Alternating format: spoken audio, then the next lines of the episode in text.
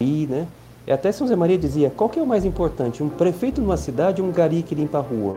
Ele dizia, não sei, só pela profissão. Quanto amor de Deus faz cada um. Se aquele gari faz com todo o amor de Deus, ele está muito mais perto de Deus da santidade do que aquele outro. Se, se ele ainda deixa se levar pela corrupção, pior ainda, né?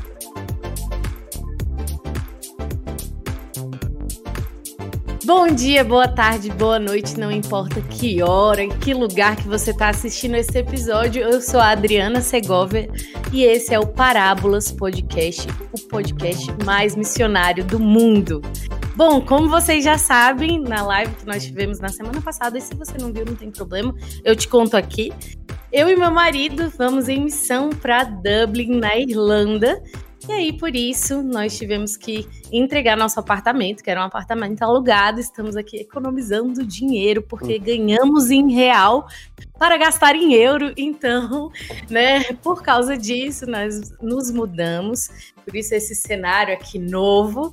E contamos desde já com a oração de cada um de vocês. Bom, como vocês já sabem, nós temos os nossos parceiros então, aqui, desde já, se você precisa de uma agência de marketing digital, não se esquece da B16. E também, se você precisa, né, você produz algum, algum produto é, religioso, procure a Labore Store. Você pode colocar todos os seus produtos lá e vender nesse marketplace católico, né? Não existem outros produtos que sejam seculares, mas somente católicos. Então, se você não conhece, corre lá. Inclusive, tem um link aqui embaixo na bio que você, fazendo seu cadastro, já ganha cinco reais. É assim fácil, simples, direto. Então corre lá e não perca essa oportunidade de conhecer os produtos que já estão por lá. Bom, hoje nós temos uma graça muito grande de ter um padre do Opus Dei que eu aprendi antes de começar o programa, que é do Opus Dei. e também, né, antes de apresentá-lo, que eu também vou conhecer com vocês, eu queria dizer e pedir oração pela Camila. Ela não pôde estar aqui hoje, ela não está muito bem. Então, contamos desde já com a sua oração. Peça, peça, peça, confia, confia em ela, a Maria. Eu tenho certeza que Nossa Senhora vai ter ótimos cuidados, né? Assim, com ela. Agora sim, Padre Gustavo, seja muito bem-vindo ao Parábolas. Eu ainda não te conheço tão bem, mas agora, não só eu, como o mundo inteiro vai te conhecer. Padre, quem é o senhor? Aonde você mora? Que você faz parte de uma prelazia, de uma comunidade. Como, como é isso? Explica pra gente. E fala um pouquinho sobre também quem é Padre Gustavo. Tá bom, olha só, agradeço primeiro o convite aí, o carinho também para poder aqui participar, né? E, e o Parábolas, eu tenho que reconhecer que eu já tinha escutado um programa, uma vez, um, uma desses programas de vocês, hein? Eu acho que foi o primeiro. O primeiro me chegou, alguém me mandou e eu fui curioso e escutei. Todinho, hein? Escutei todinho. Meu Deus, que alegria e que vergonha ao mesmo é, tempo. Não sei é, o que sentir. É, não, não, tinha carinho. Muito bom. Então, alegria estar aqui. Então, eu sou o Padre Gustavo, né? Da Prelazia do Opus Dei. É, geralmente se usa o nome só Opus Dei, o nome mais curto, mas o nome completo é Prelazia da Santa Cruz e Opus Dei, o nome completo, a devoção do São José Maria à Santa Cruz, né? Mas o nome completo, então, Opus, Opus Dei é o mais usado, que quer dizer na tradução do, do latim, obra de Deus. Então, o nome às vezes se usa a obra de Deus, ou às vezes se usa o Opus Dei, né? Se for usar no, no, no original latino. E então é, os padres da prelazia, como eu, né, é, somos encardinados na própria prelazia. O termo técnico encardinado é estar tá ligado, né, o padre diocesano fica ligado a uma diocese. E o padre diocesano do Opus Dei, que é, somos diocesanos, estamos ligados à prelazia do Opus Dei. Né. Tem um seminário próprio, a prelazia, como toda diocese, tem um prelado que fica a cargo, ou bispo, né, assim chamado, é, que cuida então da do, do clero e o povo fiel. Né? Então, todos os padres da prelazia do Opus Dei vieram eh, antes eh, de, um, de um conhecimento que tiveram da prelazia do Opus Dei, dos meios de formação, da espiritualidade própria do que o São José Maria eh, recebeu de Deus, que é o fundador, que é a santificação do trabalho através das realidades mais ordinárias, né, mais comuns do dia a dia.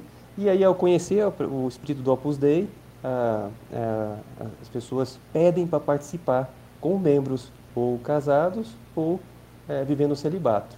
Eu conheci quando era estudante, né, estava estudando engenharia elétrica, né, e conheci através de um amigo, né, e, que me convidou para os meios de formação e, e, me apaixonei desde o começo, né, e aí pedi para participar como membro é, celibatário, né, e esses que entram como é, celibatários, esses o bispo escolhe, né, o prelado do Opus escolhe alguns para fazer o seminário em Roma, junto dele lá, o seminário fica em Roma, da Pelazia. Então, depois que terminei o meu curso de engenharia, estava fazendo mestrado em engenharia ainda, né, pensando já entrando no doutorado e tal, aí o bispo me convida e eu vou, vou para lá, né, ano 2005, vou para lá, e a coisa fica preta para mim quando eu volto depois, né? Já padre, né? Vestindo de preto. é, foi assim, então, foi assim. É, é, o tempo então de seminário foi maravilhoso. Estava lá e conheci gente do mundo inteiro, né? Que estava fazendo esse seminário junto comigo, todos do Opus Dei. Então, então é isso.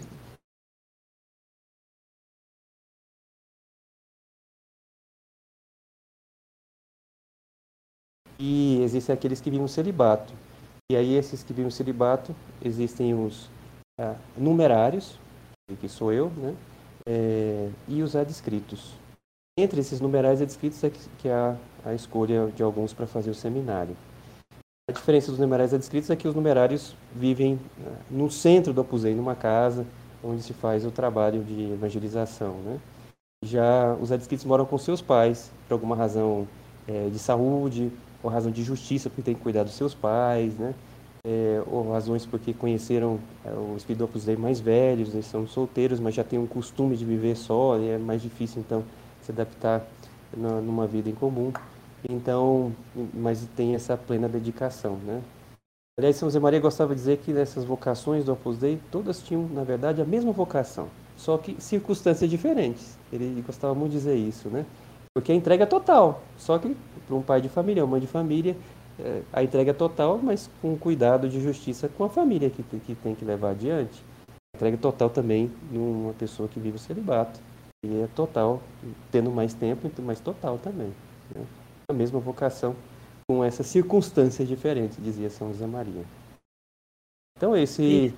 E, e aí, é, quando eu terminei a, a, o seminário, normalmente se volta para o país de origem, a não ser que o bispo, por alguma necessidade, envie algum outro país onde o Opus Dei tem trabalho. Mais ou menos 90 países no mundo é, tem Uau. trabalho do Opus Dei. Então, aí eu voltei, voltei para o Brasil, fiquei um tempo em São Paulo, mas o bom filho a casa volta, porque eu nasci em Goiânia e aqui em Brasília que eu conheci o Opus Dei, então acabei voltando, né? Depois de algum tempo em São Paulo, em, no interior de São Paulo também, fiquei em São José dos Campos, Aí voltei, voltei para cá e aqui que eu tenho um trabalho pastoral, né? É, cuido muito né, da, da, evangelização, né, da trabalho pastoral com, com os jovens, né, é, direção espiritual e confissão. Né? Tem outros padres do Opus Dei aqui em Brasília e aí cuidam das pessoas mais casadas, né, é, casadas ou já profissionais. E aí eu fico com, com a juventude. A gente dividiu mais ou menos assim, né? Padre, deu uma bugada aqui na minha cabeça, que não conheço muito bem. Então, me ajuda, me ajuda. Ótimo, vamos lá. Ai, eu achei muito interessante, assim. Primeiro porque eu me lembrei do, do meu vocacional, quando eu estava no vocacional da comunidade Shalom.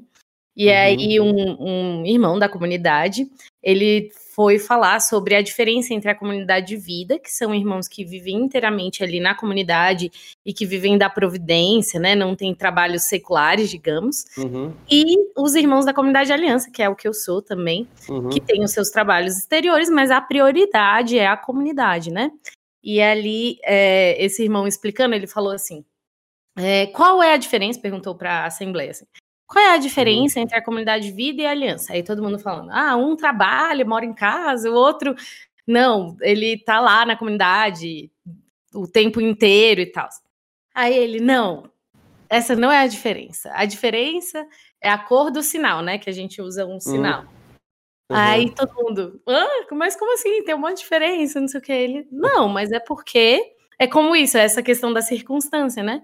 A entrega é Exato. é total, independente de onde nós estamos. Nós somos missionários aonde nós estamos, né? E aí, onde que Deus vai deixar que nós estejamos, aí é, são outros 500, né? E, então, eu achei muito, muito interessante. Mas, ao mesmo tempo, o que eu bugou aqui foi essa uhum. dimensão, né? De é, um o coordenador, não sei como é que chama, o padre responsável, ele que chama vocês, é, ele é bispo, eu acho, né? É, Exato, ele que ele. chama para o, o, sacerdócio, né? Não, Exato, exatamente. Mas já existe um, já existia dentro do seu coração um desejo para o sacerdócio? Como que era isso assim? Ah, não, então, é, é de, de, fato é o, é o, prelado que chama que tem status de bispo, né? O prelado que me chamou, chamava Dom Javier, e ele era bispo. O atual prelado, porque faleceu o Dom Javier que me ordenou, até com fama de santidade, né? Tenho muito carinho por ele. E agora o, o sucessor dele é, chama é, Padre Fernando, e ele não é bispo, né? O padre, é, ele é padre só, mas tem status de bispo, ou seja, ele pode fazer tudo que um bispo faz no governo da prelazia do Opus Dei, menos ordenar. E aí só um bispo mesmo. Aí ele chama algum bispo amigo para fazer a ordenação. Né? Uhum. É, recente teve a ordenação de novos membros do Opus Dei, foram 27 novos do mundo inteiro, vários lugares lá em Roma, né? E foi o secretário do Papa Bento que fez a ordenação, né? Nossa, que legal. E estava lá o, o, o, padre Fernando, né? Acompanhando o prelado do Opus Dei.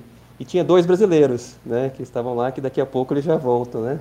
para o trabalho aqui no Brasil. A gente espera né, que eles voltem para cá, porque é para ajudar aqui, né?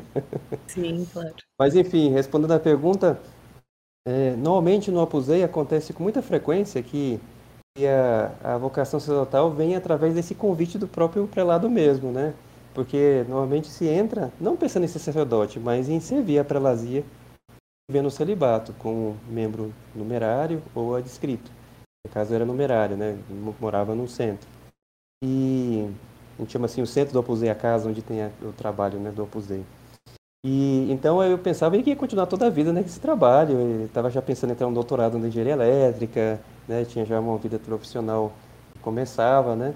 E aí houve esse convite e eu fui, né? Claro, sempre na liberdade. Olha, leva para oração, pensa aí um pouco e tal. Não, eu vou lá, enfim.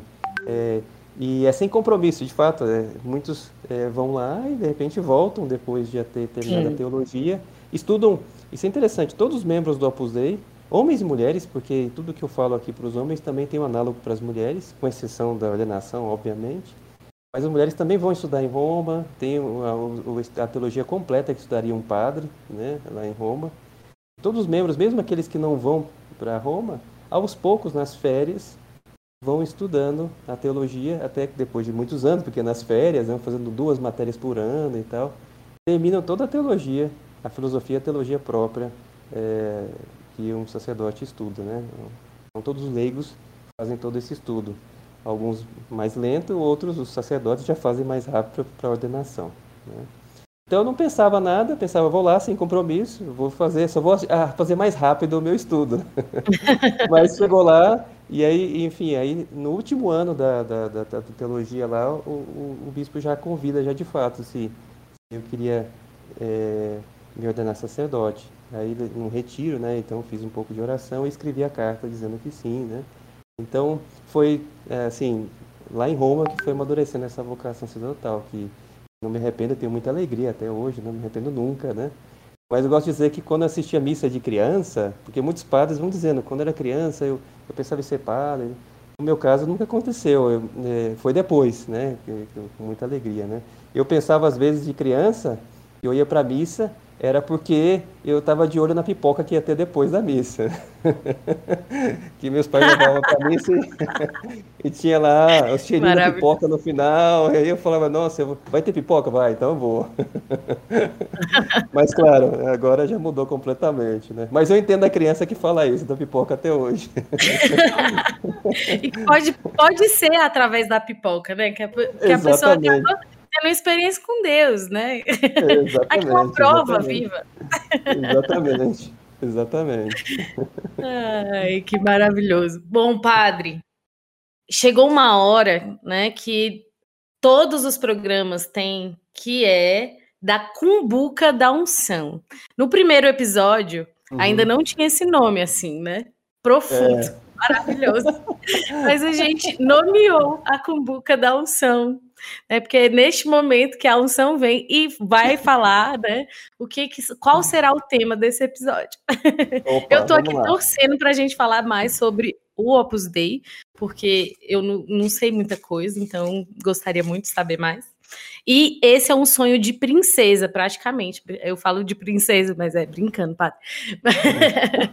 que eu sempre quis, desde o começo, né, do, do Parábolas, entrevistar um padre do Opus Dei, assim, eu, meu Deus, eu tinha, eu sou, eu não vou dizer que eu sou devota, porque eu acho que de, devotos precisam conhecer mais a fundo a vida de um santo, né, mas uhum. eu tenho uma uhum. admiração muito grande por São José Maria Escrivá, então é, é um presente mesmo que Deus me deu. Uhum. É isso. Ótimo, Vamos é, para... alegria estar aqui também. Vamos lá, então. Temos aqui temas, temos. Muita unção temas. aí, muita unção aí. Ô, oh, Senhor, venha com a unção. Ai, vamos lá, peguei um tema. Meu Deus. Vamos Ótimo. ver qual é o tema aqui. Já estou lendo aqui um nome que me agradou. Peraí. Meu Deus do céu, quantas dobras, amado. Meu marido que dobrou o papel. Olha, agradeço aí. tá bem dobradinho mesmo. Vamos lá, então. Relação da pequena, eu não sei se é vida ou via, e a espiritualidade uhum. do Opus Dei. Ah, olha só, um tema muito interessante, interessante mesmo. É? Sabe que eu estava até suspeitando, se tiver isso aí, eu deixa eu dar uma, uma olhadinha para poder explicar melhor. Eu até dei uma olhadinha nesse tema. ah, eu não sei, seria Pequena Via de Santa Terezinha ou existe? Eu, eu acredito. Acho que sim. É, eu, eu acho que entendi de Santa Terezinha, que é a mais conhecida, né? Pronto. Então, então é interessante. As biografias de São José Maria fala que ele teve contato com os escritos de, da Santa Terezinha, claro. Ainda era come, começando na ano 1928 que ele fundou o Opus Dei, e ele teve contato anos 30, né, depois da fundação do Opus Dei, anos 30, com os escritos da Santa Terezinha, que já começava a ficar famosa. Ele está na Espanha, Santa Terezinha na, na, na, França, né, que começa a, a, espalhar por todo mundo a devoção a Santa Terezinha, né? E então ele teve acesso, mas é, foi depois da fundação é, do Opus Dei. Ele mesmo diz em um, em um momento né, que se identificou muito né, com os ensinamentos de Santa Teresinha, mas Deus tinha lhe, lhe ensinado antes, porque ele não tinha contato anterior, foi depois. Né? Um caminho é, da Santa Teresinha tem um paralelismo com o caminho que ele propõe, mas foi por vias diferentes, porque ele não teve contato anterior. Né? O que, que tem de igual? Né? O que tem de igual é esse tesouro da igreja, né, que através da, das pequenas coisas de cada dia eu me chego, eu chego até Deus. E Santa Teresinha foi a grande divulgadora, né? É, já existia algo na espiritualidade anterior semelhante, mas Santa Teresinha que dá todo o impulso, né? Nessa importância da pequena via, ela se, é, é, talvez quem escute é, não saiba, mas Santa Teresinha via Santa Teresa, que é a fundadora do Carmelo, e ela estava no Carmelo também, e via quantas obras Santa Teresinha fez, né? Eh, Santa Teresa fez, né? Eu gosto de dizer que a Teresona, né? Que fez lá sim, sim. É, no século XVI, né? A grande fundadora, é, ir para um lugar para o outro, fundar os Carmelos, né? Uma energia, um vigor, né? E ela via tão frágil, né? Com, com uma saúde é, frágil, num Carmelo, e com, com Deus impedia que ficasse simplesmente naquele Carmelo, não era para fazer novas fundações como a Santa Teresa e via, mas será que Deus então me quer com uma santidade menor? Porque eu não vou sair daqui. E ela via, não, Deus te quer uma santidade muito grande, né? Com umas pequenas coisas que você faz no, no Carmelo. Foi esse, essa pequena via, grosso modo, da, da Santa Teresinha. Conseguir a santidade tão grande como a da Santa Teresa, mas não saindo das quatro paredes do Carmelo. É, e, e, e, a paciência em cuidar de uma freira, é, uma outra que, que ela não gostava tanto e e é muito bonito, né? Na história de uma alma, ela até conta, né? Que, que havia uma freira que dizia, pensava que, que a Santa Terezinha queria ser a melhor amiga dela. E na verdade era que ela tinha mais repulsa, né? Mas ela, ela, enfim, tratava com tanto carinho que a, a freira pensava que, que eu não. Senhor, que as pessoas que eu tenho dificuldade também achem isso, Senhor. Exatamente. Era a pequena via que ela se desdobrava para um sorriso, para tratar bem aquela freira que lhe custava um pouco mais. Bom, São José Maria, algo parecido, mas vamos encontrar assim duas diferenças, né? Uma delas é óbvia, que a Santa Teresinha se santificava na sua vida no Carmelo. São José Maria propõe essa santificação do ordinário, nas pequenas coisas, no meio do mundo, né? Que é a mãe de família, que é o, o profissional da empresa, que é ah, o político, enfim, todas as profissões honradas. Ladrão não dá para santificar, essa, essa não dá, né? mas todas as outras honradas, né? as profissões, têm o seu valor grande diante de Deus, essa mensagem que ele viu diante de Deus. E na, essas profissões têm pequenas coisas que eu vou fazer, não é, não é sempre que um, que um político está decidindo algo, um projeto de lei super grande, não, às vezes é, é no pequeno lá, no estudo, é, em visitar lá o, o, a sua base, né, e atender todas as pessoas, um gari, né, e até São José Maria dizia, qual que é o mais importante, um prefeito numa cidade ou um gari que limpa a rua? Ele dizia, não sei só pela profissão, quanto amor de Deus faz cada um. Se aquele gari faz com todo o amor de Deus, ele está muito mais perto de Deus e da santidade do que aquele outro. Se, se ele ainda deixa se levar pela corrupção, pior ainda, né? Então, no céu vai ser elevado aquele gari a mais altas alturas, né? E aquele outro não, né? Então, são pequenas coisas do, do, no meio do mundo São José Maria via é, que era o caminho de, de, de, santidade. Aí uma outra diferença, né, que são nuances, né? Quer dizer, a mesma mensagem, né? Mas uma uhum. nuance. A Santa Teresinha falava, e é, era a vida dela, né? A pequena via nas pequenas coisas que ficavam nas pequenas coisas, porque não ia transcender, ela não ia sair das quatro paredes do, do Carmelo e ficava ali, ia ter uma transcendência grande, né? Santa Terezinha, padroeira das missões, né, conhecida. E ela não saiu do Carmelo. Até rezo, né, por vocês que vão para Dublin, né, e podem contar com, com a Santa Terezinha lá, porque é padroeira das missões, hein? Sim, com certeza. Igreja, né, né, e ela não saiu de lá, mas como ajudou e tocava cartas com aqueles missionários que iam para longe e rezava por eles, né? Então isso é algo muito bom. Mas ela não saiu de lá. É, então, é, é, e ficou então nas pequenas coisas mesmo no Carmelo. Agora, São José Maria, né, nessas pequenas coisas que ele diz, é, é nessas pequenas coisas que eu chego a fazer grandes obras. Porque quem está no meio do mundo, em um momento ou outro vai ter alguma grande obra. Coisas pequenas que, se juntadas, fazem uma grande obra. Sei lá, alguém que começa a estudar para um concurso, e vai estudando né, um dia depois do outro, depois passa para uma magistratura, passa num grande concurso. Então, foi aos poucos, né? mas conseguiu uma grande obra. Então, é, é possível, com a, com a, vida de infância que dizia São José Maria, fazer esse pequeno diante de Deus, chegar a uma grande obra depois. Né? Mas que ao chegar nessa grande obra, eu ofereço a Deus, eu tenho humildade de saber que Deus é que me ajudou. Né? Então, e que eu posso chegar a essas grandes obras também. Né?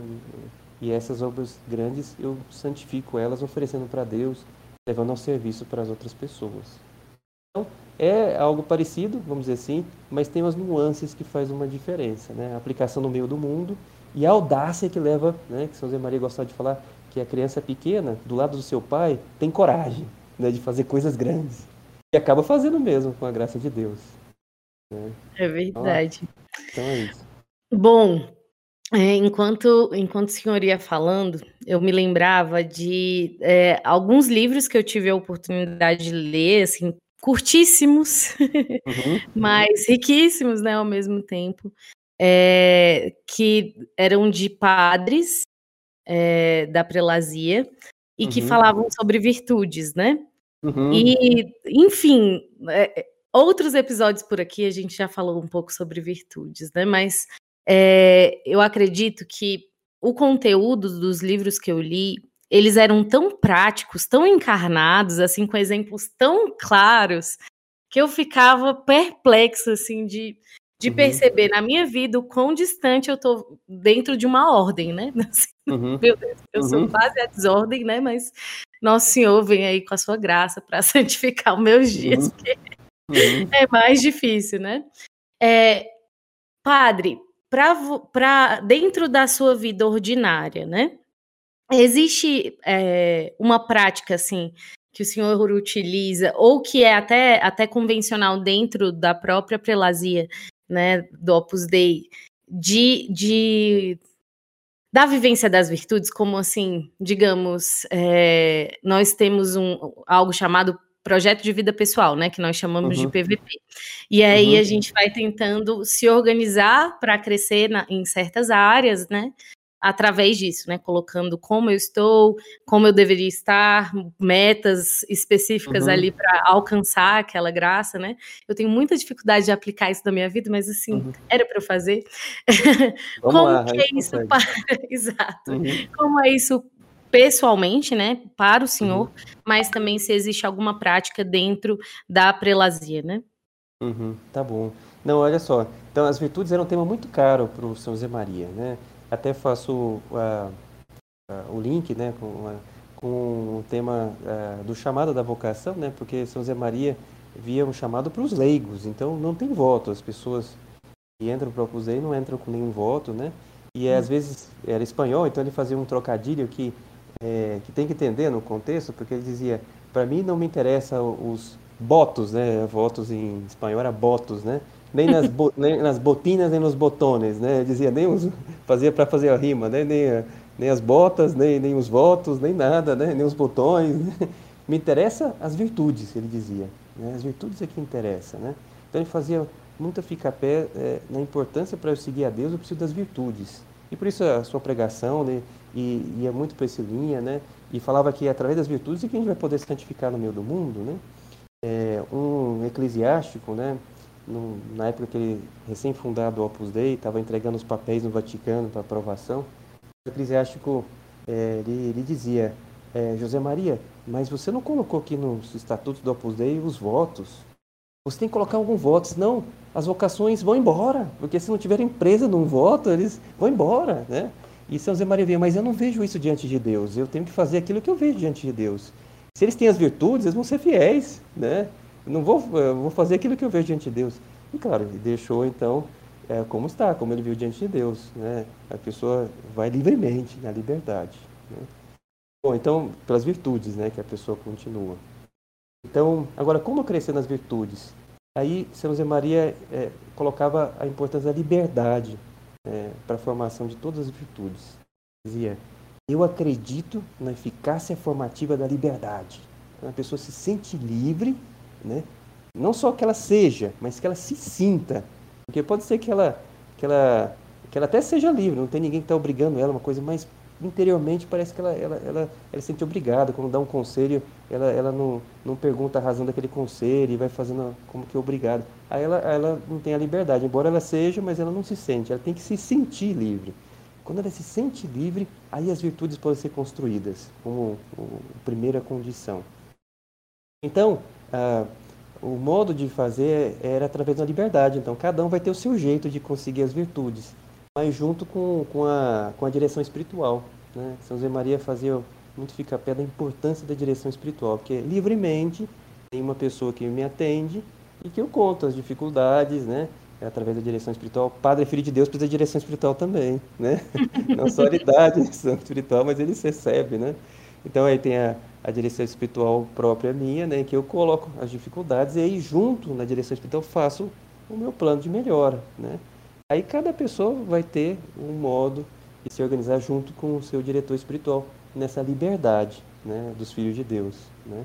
E aí uh, há uma prática que é comum na igreja, um tesouro da igreja, não é São José Maria que criou, mas mas que ele é, até a origem é, grande é com Santo Inácio é a prática do chamado exame particular. É algo que é o tesouro da igreja, mas Santo Inácio falava muito e São José Maria aproveitou.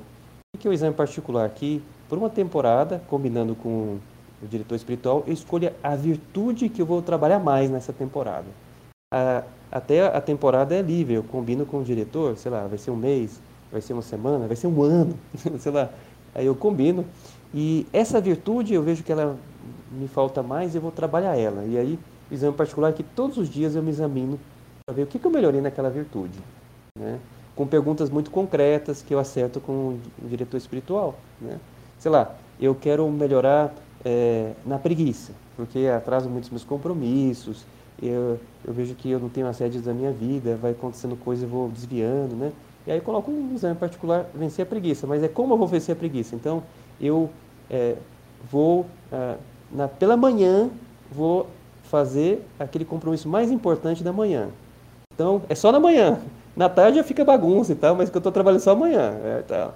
Aí eu consegui. Ah, de cada vez. Exatamente, exatamente. Aí na manhã supõe ver se é preguiça na hora de acordar, né? Que é super importante, que senão, né? E, senão o resto bagunçado, né? E aí eu ganho amanhã e consigo render amanhã e tal. Aí eu começo a trabalhar à tarde, né? E depois à noite, por exemplo, é um jeito de, de, de fazer a divisão, né?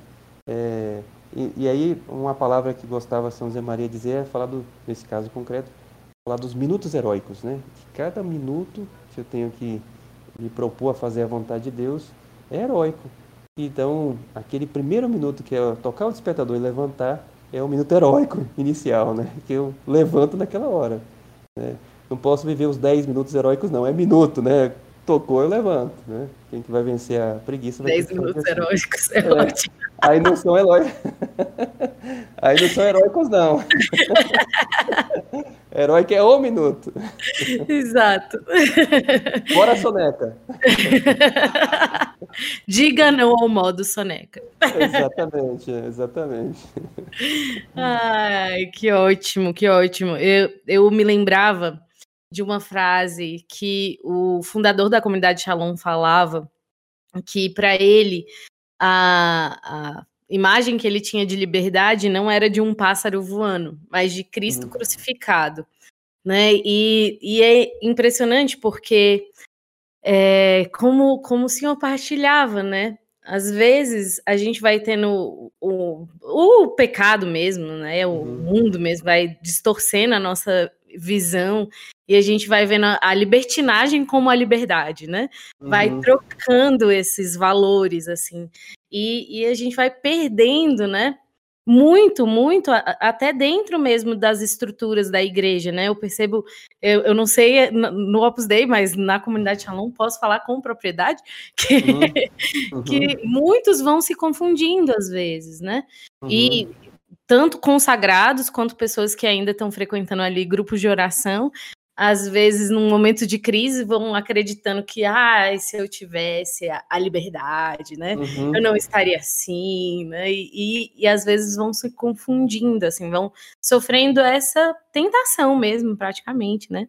É, e, eu, e é algo belo, né, a liberdade é, é algo tão belo, né, é, eu gosto muito, assim, de olhar para a minha história e perceber que eu não teria como dar a minha vida, né, se eu não tivesse ela nas minhas mãos, né, ou seja, se eu não fosse livre, eu não teria como dar a minha vida a Deus, né, se eu tivesse, enfim, com amarras aí da minha vontade. Exatamente, exatamente. que me é prendem é a santidade, né? Exatamente, é. Tem um exemplo que, que, que São Zé Maria gostava, que era o um exemplo de uma, de uma criança que contava um padre do Opus Dei e na época ele estava vivo e essa história ele gostou, né? Era o seguinte, era um padre que foi em uma favela, né? E, e encontrou uma criança que tinha mais ou menos cinco anos e carregava o irmãozinho nas costas. E o irmãozinho devia ter três anos, né? Então uma criança de cinco anos é pequena e de três anos tem, enfim, é, pequena, é, é pequena mas pesa para uma de cinco anos. E aí estava levando nas costas, né? Porque estava machucada a outra criancinha, o irmãozinho. E aí viu os dois assim e perguntou: "Não está pesado?" Né? E aí a criança de 5 anos responde: "É meu irmão." E ele perguntou de novo: "Não está pesado?" "É meu irmão." Né? E aí o padre não perguntou mais a terceira vez, porque entendeu, né? Que aquela criança estava dizendo, ó, tá pesado mesmo, mas eu e meu irmão vou levar. Uhum. né? né? Então a liberdade, falar, eu quero levar, eu quero, né? Isso é o que vai me dar realização, né? E, e, e, é isso, né? A liberdade, né? Que leva até a fazer algo que no, no momento pode ser que custe, mas depois a gente olha para trás e fala: Nossa, foi tão bom, valeu a pena, né? Carreguei meu irmão e ele e ele teve esse momento é, que eu lhe poupei ali que estava machucado. Né? Então é isso, né? A liberdade às vezes pode custar, mas dá uma alegria depois tão grande. Com certeza. Bom, como o tema era sobre Santa Terezinha, né? Ali, assim, Santa Terezinha, a espiritualidade, né? Digamos, uhum. e, e também a espiritualidade do Opus Dei. É, você poder, o senhor poderia falar um pouco mais sobre a espiritualidade do Opus Dei para gente? Ah. Entender, Ótimo. porque eu uhum. acredito que ainda, né, antes da é. gente começar o programa, o Eric estava aqui perguntando para o padre, né? Então, por quê? Como é que funciona? acredito que muita gente também tem a mesma curiosidade. Tá bom, não, explico sim. Ah, então, a mensagem é, principal que São José Maria recebeu de Deus, né, é essa da santificação do ordinário, da vida comum, corrente. Daí, essa intersecção com o ensinamento de Santa Teresinha, com essas diferenças que a gente viu antes. Né? É a santificação da vida ordinária em que cada um trabalha no seu trabalho e procura levar Deus nessa atividade que ele realiza. E aí, José Maria sugeria que era necessário levar Deus ao longo de todo o meu dia de trabalho. É, não tem um momento em que eu trabalho e um momento que eu rezo. Não, todos os momentos são momentos que eu sou convidado a estar com Deus. Né? Claro, o momento que eu estou é, preparando um texto, no momento que eu estou, agora estamos gravando um, um, o programa, né? Todos esses momentos eu lembro de Deus, por quê? Porque eu posso usar um, um, algum crucifixo que fica do meu lado e me lembro de Deus. É, é, coloco uma cruzinha que eu mesmo desenho lá no meio do papel quando eu estou escrevendo uma redação, né? E eu estou lembrando de Deus em todo momento. Ele é meu parceiro, meu parça. Vem aqui, Deus, vamos fazer junto isso aqui. Vai ser outra coisa. E São Zé Maria falava que era, era assim que eu tinha que trazer Deus no meu dia a dia. Alguns momentos eu paro né, divido essas orações ao longo do dia e eu paro para só conversar com Deus. Mas se eu faço isso, os outros momentos que eu não converso com Deus, eu acabo também trazendo Ele. Aí tem um pensamento dele que, ele escreve é, que é como uma oração em voz alta, né? Ele tem esses livros de oração, né? Caminho, Suco Forte, São José Maria, são nomes dos livros dele. E um desses livros, ele diz assim, num desses pensamentos: Senhor, que as minhas distrações sejam distrações ao contrário. Em vez de, é, nas minhas orações, lembrar-me das coisas do mundo, nas coisas do mundo eu me lembro de ti. Nossa, que legal. É, isso, isso é o que o São José Maria dizia na sua essência. Nas coisas do mundo eu lembro Deus, eu estou lá fazendo minhas coisas, mas eu, é aquela mãe de família que está lá na cozinha e, e, lembra de Deus dizendo uma pequena oração enquanto está lá cozinhando, e lembra do marido e oferece ao marido naquela aquela, aquele tempero que está um pouco mais difícil de fazer, porque quer fazer para ele para agradar, né? Mas quer fazer também para Deus, né? Em primeiro lugar, né? É a, a criança que está tá estudando e, e, e, oferece né, aquele trabalho com uma cruz lá do seu lado, né? Enfim, então é isso, é levar a Deus. Aí ele falava do plano de vida, né? Plano de vida espiritual, que cada pessoa devia ter uma sequência de orações combinada na direção espiritual, e vai ser esse momento forte onde eu vou fazer a minha oração. E aí depois ela vai, entre aspas, contaminar os outros momentos em que eu estiver trabalhando, né? Então, uma oração de, é, mental, que é essa que eu leio um livro e, medito, né?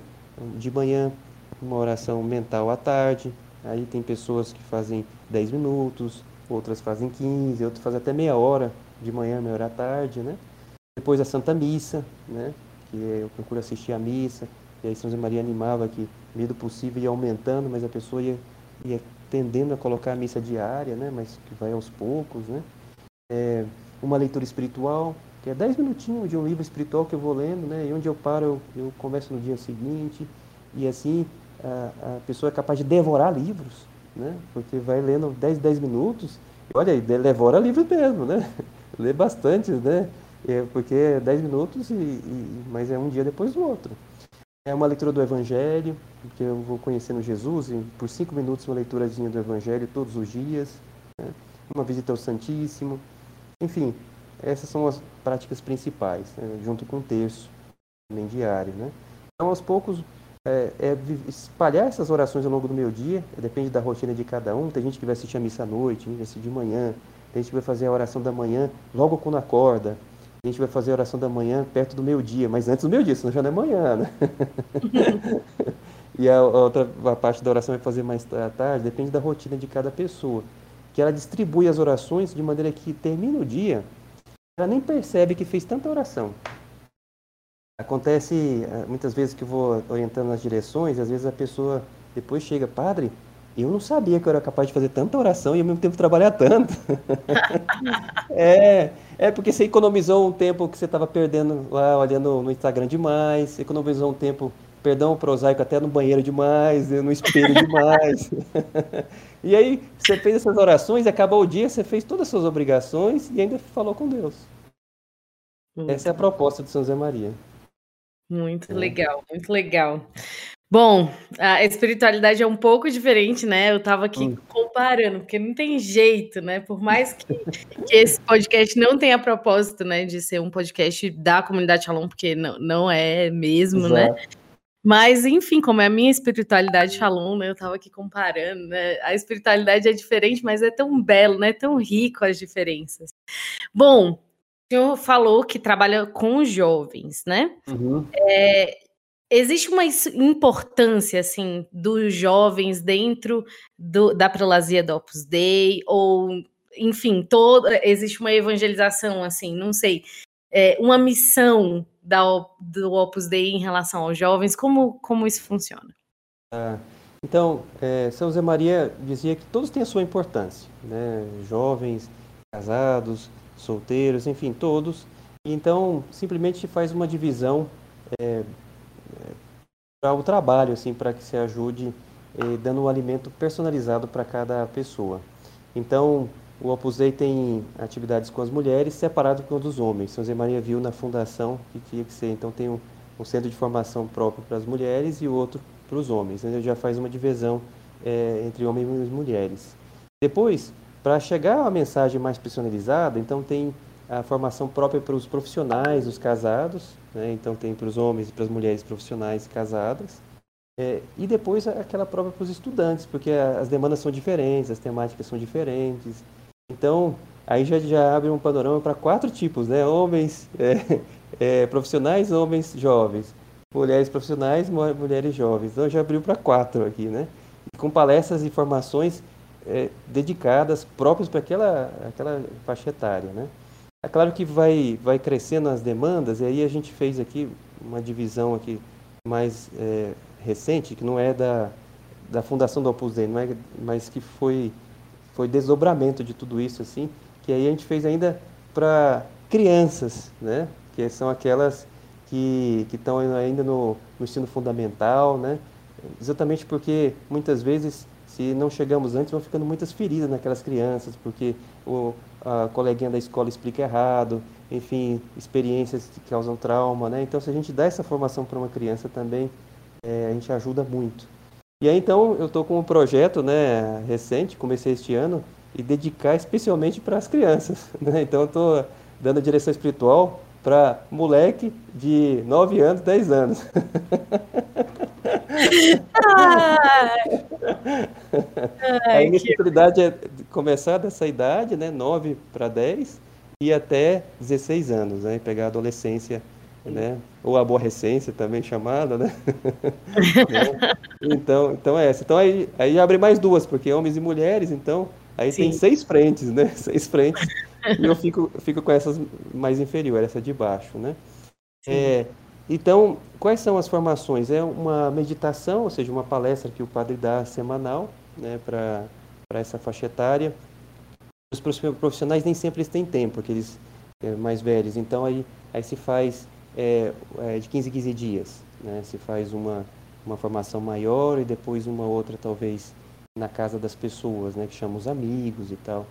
E essa dá muitas vezes dá aos leigos uma dá ao leigo e outra dá ao sacerdote no, mês, né, para os profissionais. Depois, para os jovens, eles tendo mais tempo, aí tem toda semana para eles. Né? Toda semana tem essas formações. Para os universitários é meia hora. Para a molecada, 10 minutos já se distrai. Então tem que ser 10, 15 minutos estourando, senão ele já se distrai, né? Eu lembro uma vez que fui dar para meninas, né, dessa idade, acho que tinha 9 anos, é, quase todas, né? Aí eu dei cinco minutos e uma levantou a mão para perguntar, né? Aí eu falei, nossa, o que, que ela vai perguntar? Né? Eu estava falando lá é, de, de confissão e tal. E ela perguntou, quantos botões tem a sua batina? E ela não ficou com nada, né? Tava só olhando para que eu tava de batina, né? A túnica lá. eu falei, olha, eu nunca, nunca contei, não. Vamos contar junto aqui? Aí tinha 30, né? ai, ai. Mas criança é assim, né? Tem que ter a, a abertura para elas, né? então é isso. Então é uma formação adaptada, né? E quase todo o tema é ou virtudes ou fazer com que, como São José Maria gostava de dizer, que a pessoa aprendesse a santificar o seu trabalho, né? Ou a sua ocupação, se é criança, vai ser o estudo, né? É, através é, do ensinamento do Evangelho. Né? Então se pega muito Jesus Cristo e Jesus Cristo trabalhador, aquele mesmo na vida pública, o Evangelho está cheio de exemplos de Cristo, né? Que atrás um, das almas, né? E que fazia aquelas caminhadas longas, né?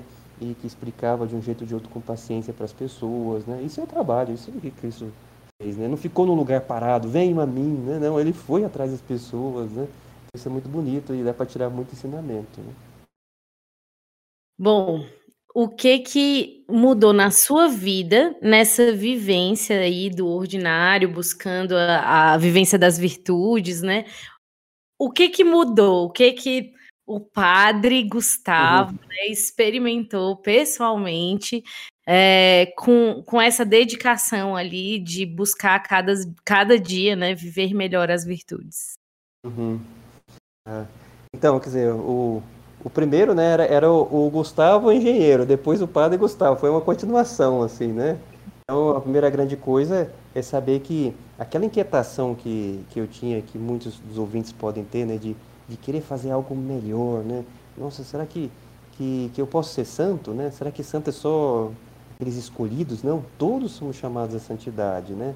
Desde que eu corresponda àquilo que Deus me chama, né? Aquela missão que Deus me chama então, aquela inquietação é, de jovem, né, que Deus é, vinha no meu coração, encontrei a solução. Não, é aqui, nesse caminho, nessa espiritualidade, como os ouvintes naquela espiritualidade que eles sentirem tocados, com a ajuda da oração, de uma direção espiritual, esse é o caminho, né?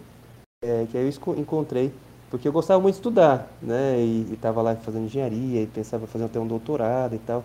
Mas como é que eu coloco Deus nesse meu estudo, né? Era essa minha inquietação que eu tinha, né?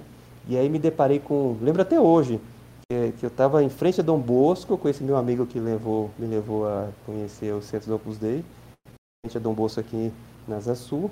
É, descemos do ônibus, vindo do exame de B, é, estudávamos lá, e no caminho ele tira da mochila lá, né, é, um, um exemplar do livro Caminho, do seu Zé Maria.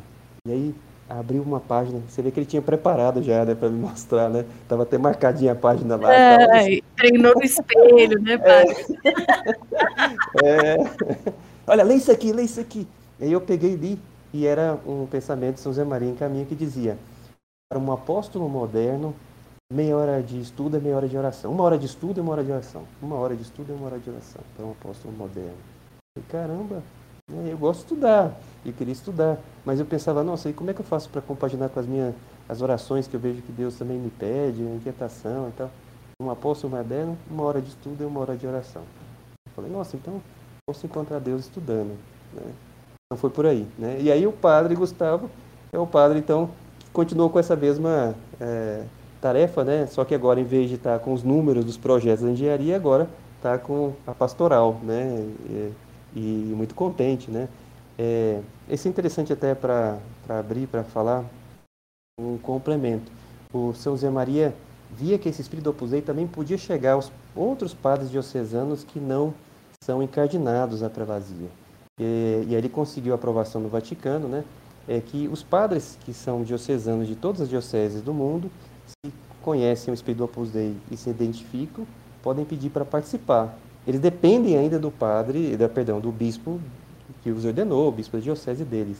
Mas para a espiritualidade deles, né, é, eles bebem então da, da, da, do espírito do Opus Dei, tem direção espiritual no Opus Dei, tudo, né? Então, São José Maria dizia, se é, eu falo para todas as suas profissões que tem que santificar, o padre também tem que santificar sua tarefa pastoral, preparar bem as homilias, né? É, estudar, né? É. Tem um amigo padre que eu gosto de dizer, que ele me ensinou uma historinha legal, porque ele dizia o seguinte, é, que o, a, um padre qualquer, né? Eu acho que era ele, mas ele contava que, que ele disse que preparava só metade da homilia e a outra homilia deixava para o Espírito Santo, né? Aí, aí sempre assim, falava para o público, ele fazia assim e tal. E aí um dia, é, depois da missa, veio lá uma senhorinha conversar com ele, ó, oh, padre, eu queria falar uma coisa. a parte sua da homilia é muito boa, a do Espírito Santo eu não gostei não. Né? A, do Espírito... a parte sua da homilia eu gostei, que você preparou e tal. A do Espírito Santo eu não gostei não, né? Porque, porque aquela parte do Espírito Santo é aquela improvisada, aquela que talvez não, não, não teve tão, tão, tão esforço, né? E aí o padre ficou pensando, nossa, se eu não preparo bem minha homilia, eu coloco as pessoas longe de Deus. Vai pensar que a culpa do Espírito Santo é a culpa da minha preguiça que eu não estudei não para fazer. Então vou preparar melhor essa homilia, né? Então, então é isso. E o último complemento é que para a mulher específico, São José Maria via que havia uma vocação especial para a mulher, porque é um valor grande na sociedade. A mulher humaniza a sociedade, tem um valor grande. E aí, então, há uma vocação especial, que é chamada das numerárias auxiliares.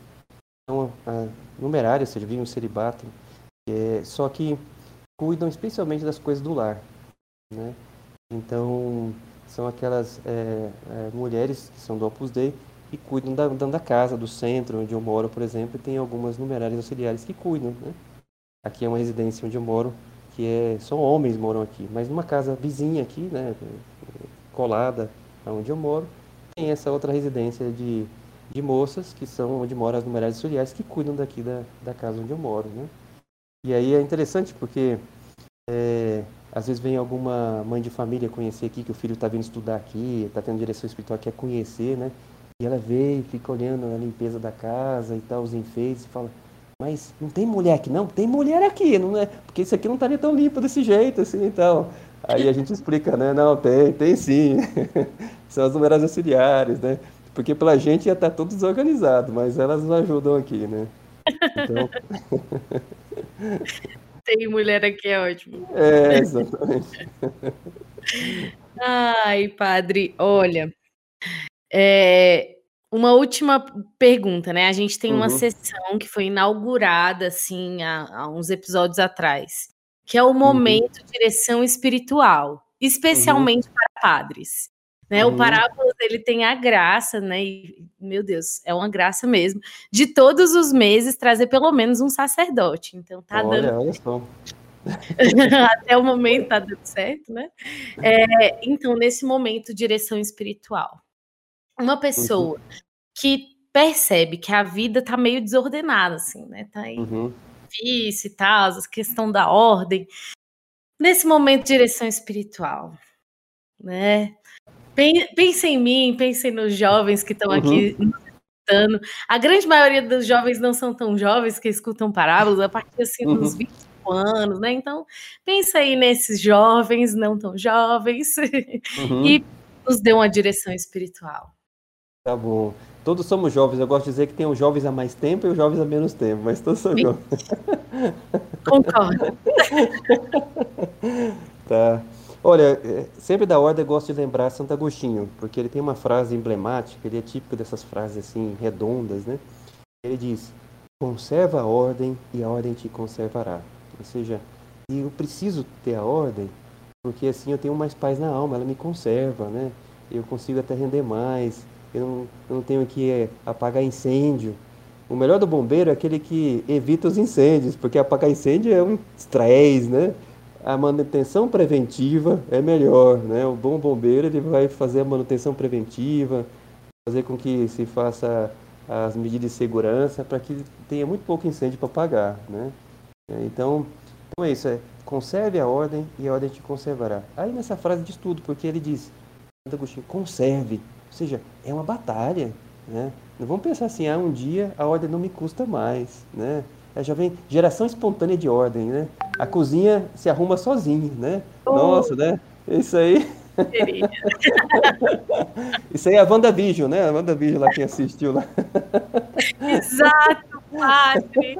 Eu já gostava, né? De, de, do desenho antes da, da, da, Wanda, da né? feiticeira, né? Feiticeira, antes, exatamente. Né? Exatamente, é. Podia ser mágico, né, padre? Olha, pois é. Mas não é, né? Porque aí é. a gente não crescia nas virtudes. Exatamente, exatamente. Pô, e aí como é que eu cresceria no amor a Deus nessas virtudes, né? Então, conserva, tem que ter uma batalha, uma batalha. Aí, aí é, que eu me motive por isso. Eu tenho que fazer uma batalha, não posso parar. E ela depois vai me conservar. Se eu olho as, as vantagens de ter a ordem, aí eu consigo é, me animar, né? Agora, aí entra uh, São José Maria junto com Santa Teresinha. Onde é que eu vou conseguir fazer essa ordem? Nas pequenas coisas. Então, às vezes a gente deixa a ordem porque a gente pensa, nossa, vai demorar demais. Meu quarto está bagunçado e tal, tem que fazer uma faxina. Aí essa faxina vai ficar para quando? Né? Que eu nunca tenho tempo da manhã inteira para fazer essa faxina e tal. Mas faz o seguinte, arruma um estante hoje, arruma outro estante amanhã, uma gaveta outro dia. E aí termina, depois de um tempo, vai demorar e tal, mas vai ficar arrumado. Né? E aí o principal, né? Porque é, uma vez que eu arrume, agora eu vou tentar é, deixar como está, né? Aí esse é o, é, é, é o, heróico, né? Tirei um negócio do lugar, devolvo naquele mesmo lugar, né? E aí eu vou conseguindo ter a ordem.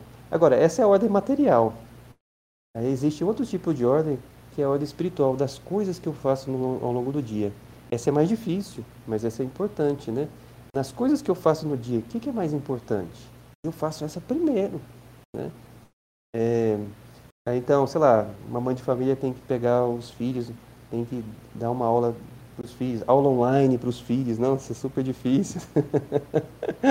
dá vontade então. Né? Eu estou dando. A professora dá aula, eu dou aula online. Pô, é super difícil, né?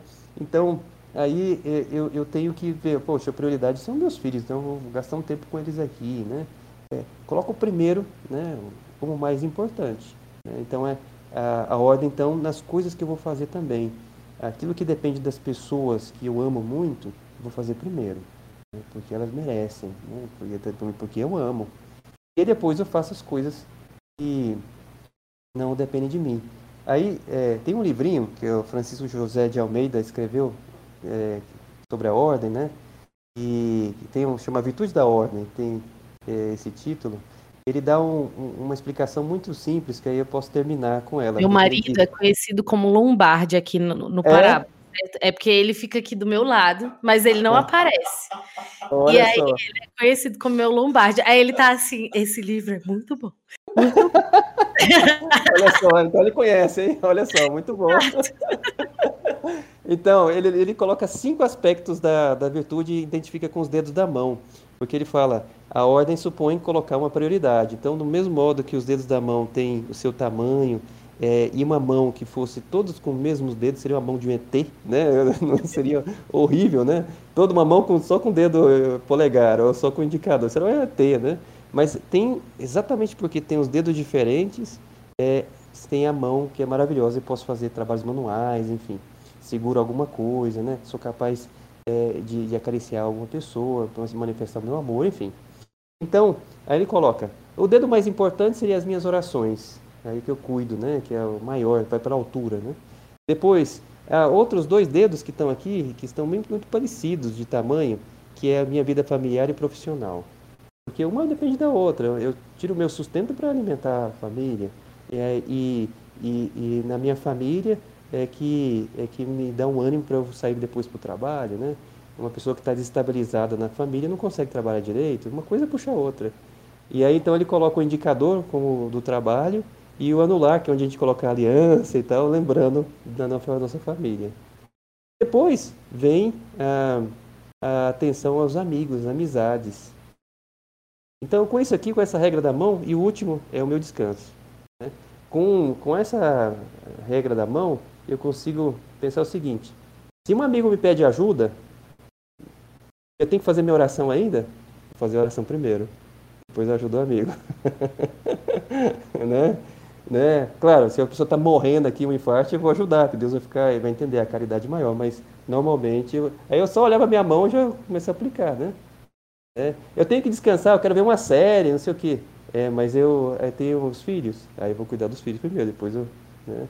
É só olhar para a mão e fazer essa regra aqui que a gente vai vendo, né? É o que propõe o livro, né? Aí vem uma questão que o livro coloca também, que é muito interessante. Alguém pode dizer, ah, padre, mas nessa regra eu vou descansar nunca. É porque está em último. É tão pequenininho, padre. É, exatamente. Não, não, vou, não, então não vale, né? Isso aí não, não aceito, não. Né? Então aí eu digo o seguinte: olha, se você coloca, vive essa regra, é quando você vai mais descansar. Por quê? Porque quando é que eu descanso verdadeiro? É quando eu não sou bombeiro, né? Então, se eu cumprir essas regras aqui, chega um momento que as crianças estão bem cuidadas, que eu não tenho demandas no trabalho. O pior, a pior aflição é assistir uma série, por mais boa que seja, pensando, eu tenho que fazer um trabalho agora. Eu tenho que dizer, nossa. E a gente nem desfruta demais daquela série e nem faz o trabalho direito depois, né? Putz, a gente fica de coração dividido, né?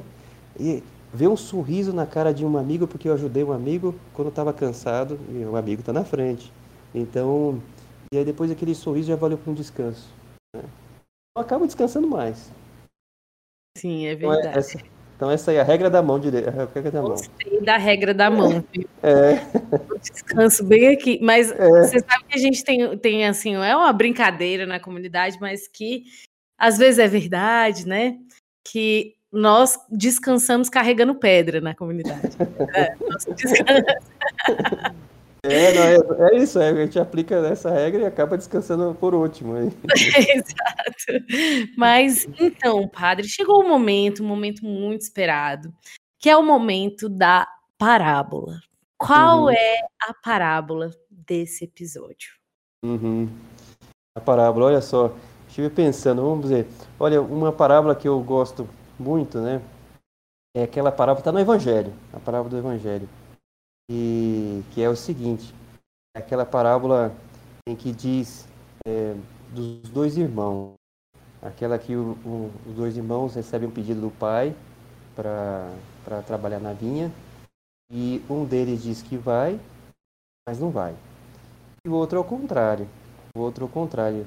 Ele diz que não vai, mas se arrepende e depois vai.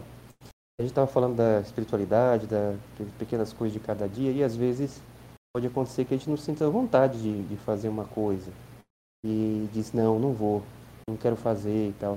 Mas deixa eu começar a fazer, deixa eu fazer uma coisa pequenininha. Via de Santa Teresa também, José Maria que tem uma nuance diferente. Deixa eu começar a fazer. E eu faço uma coisa pequena e, e depois faço outra, faço outra e consigo terminar, né?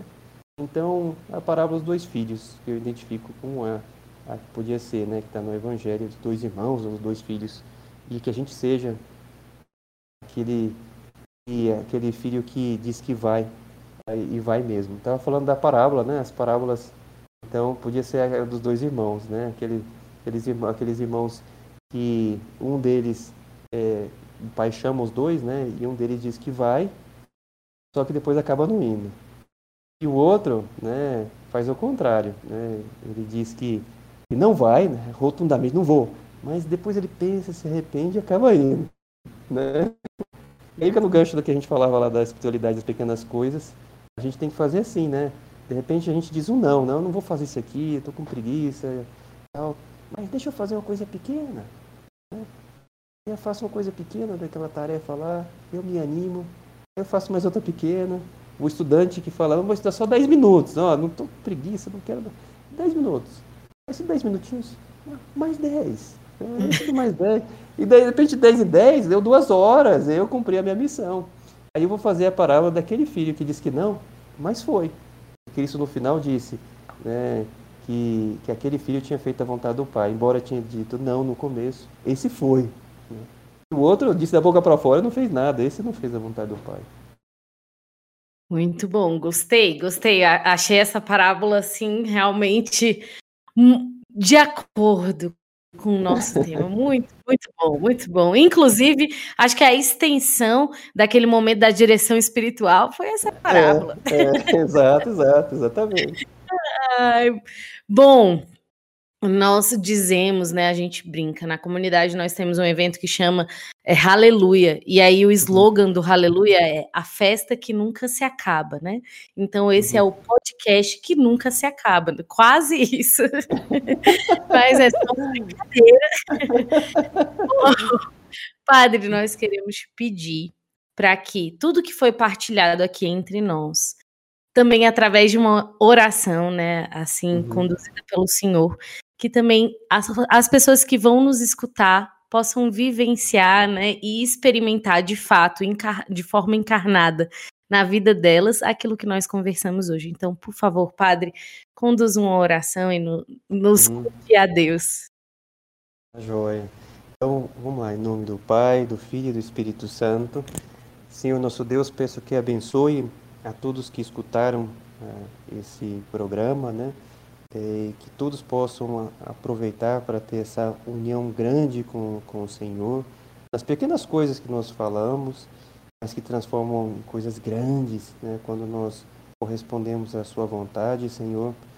Pensamos também que todos que possam escutar, seja qualquer momento espiritual que estivessem passando, que estão passando, né? saber que Deus os abençoe, não os abandona e pode resgatar por uma pequena palavra que nós falamos aqui, ou alguma outra que, que possam escutar através de um amigo, através de uma outra pregação, né? Não desistam, Deus ama cada um de nós com um amor único. Espera a nossa correspondência também única. Gosto de dizer, né? Se hoje houvesse um anúncio dizendo que toda a China se converteu, todo mundo na China vai assistir a missa amanhã, vai ter um bilhão de, de, de assistentes numa missa. Se eu não for à missa amanhã, eu sentiria a minha falta. Olha, cadê a, a fulano? Porque Deus espera cada um de nós com uma correspondência de amor única. Né? Única correspondência de amor. Então pedimos, Senhor, que cada um tenha essa correspondência para que possa vos amar com todo o coração.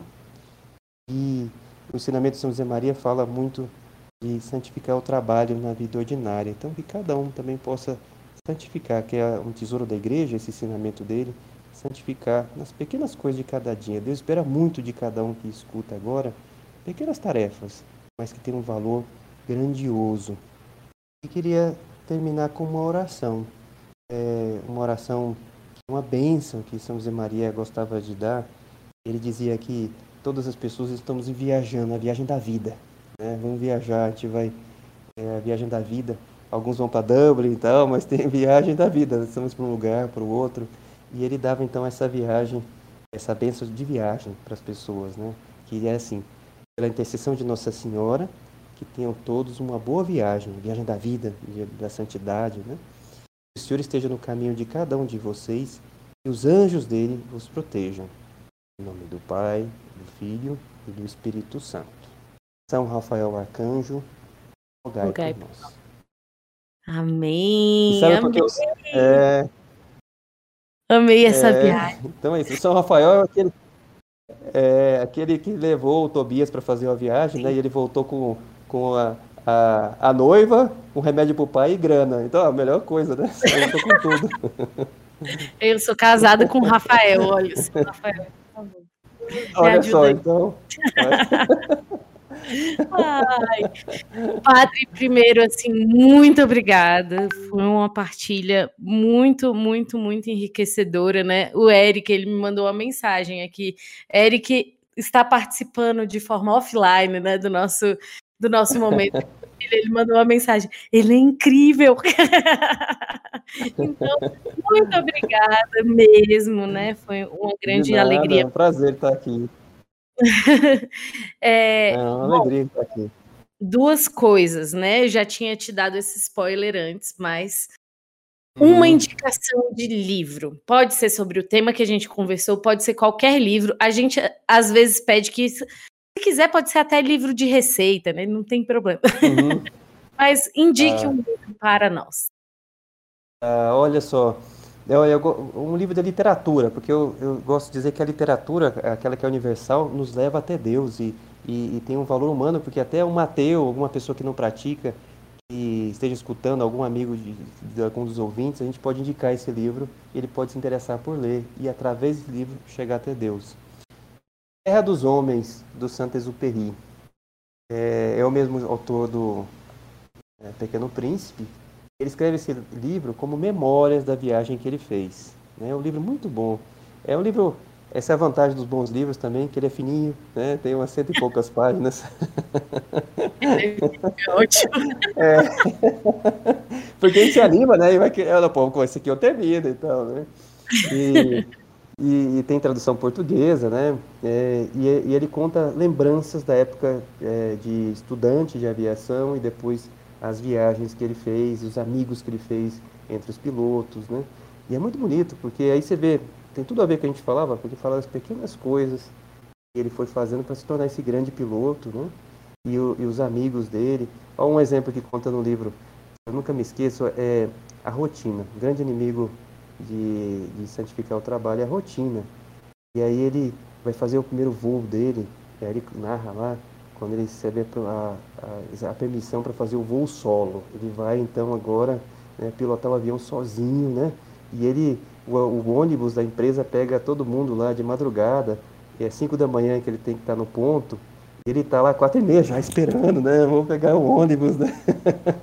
eu vou voar, eu vou voar e tal, né? E aí, e, e todos os pilotos que pegam ônibus também é, ficam é, bem nesse ônibus, pegam faz um trajeto e pega vários. E ele, na imaginação dele, enquanto esperava o ônibus chegar, pensava: os outros pilotos sabem que vai ser meu primeiro voo, então eu vou entrar no ônibus, todo mundo vai me cumprimentar, né? Vai isso aí, tudo bem e tal. É. E aí ele, ele, quando o ônibus para, o motorista está com um ar de sono, né? E abre a porta e ele entra no ônibus e todos os pilotos estão dormindo. Né? Aí ele fica, nossa, ele fica chateadíssimo, né? E aí fica dizendo para si mesmo: esses pilotos que eu admiro tanto, fulano de tal atravessou o Mediterrâneo, fulano de tal hoje mesmo vai fazer uma viagem de mil quilômetros de avião. Ele está dormindo. Eu nunca quero dormir. Eu nunca quero acostumar com um piloto de avião. é muito bonito, né? Amei essa sinopse, deu vontade de ler. Quero dizer que eu vou sair daqui e procurar esse livro já. É. Então é isso, é a Terra dos Homens. Muito bom, muito bom. E agora, padre, quem o senhor quer escutar sendo entrevistado aqui no Parábolas? Uma indicação. Ah, olha só, eu vou, vou jogar aqui, eu não sei se ele já foi entrevistado, o Padre Francisco, da São Pedro de Alcântara. Já ele... foi indicado, ele ainda não ah, foi. É? Oh, então, ah, então. É, eu gosto de dizer, brincando, que, que ele é o padre mente brilhante, que ele está brilhando. Eu estou quase chegando, não cheguei ainda, mas ele está muito mais que eu e ele pode dar muitas, é, muitos testemunhos aqui para vocês da pastoral dele, né? Pastoral com, com uh, o corpo diplomático aqui em Brasília, né? Histórias de conversões de pessoas de outros países, é muito bacana. Nossa, que legal, que legal. Eu já conheci o Padre Francisco uma vez, mas tive um contato mínimo por causa de um amigo meu, seminarista, que é o, o Luiz Otávio, não sei se Otávio. o senhor conhece. Sim, conheço, conheço sim. É, ele Jorge. é meu padrinho de casamento. Olha, querido. que legal, que legal.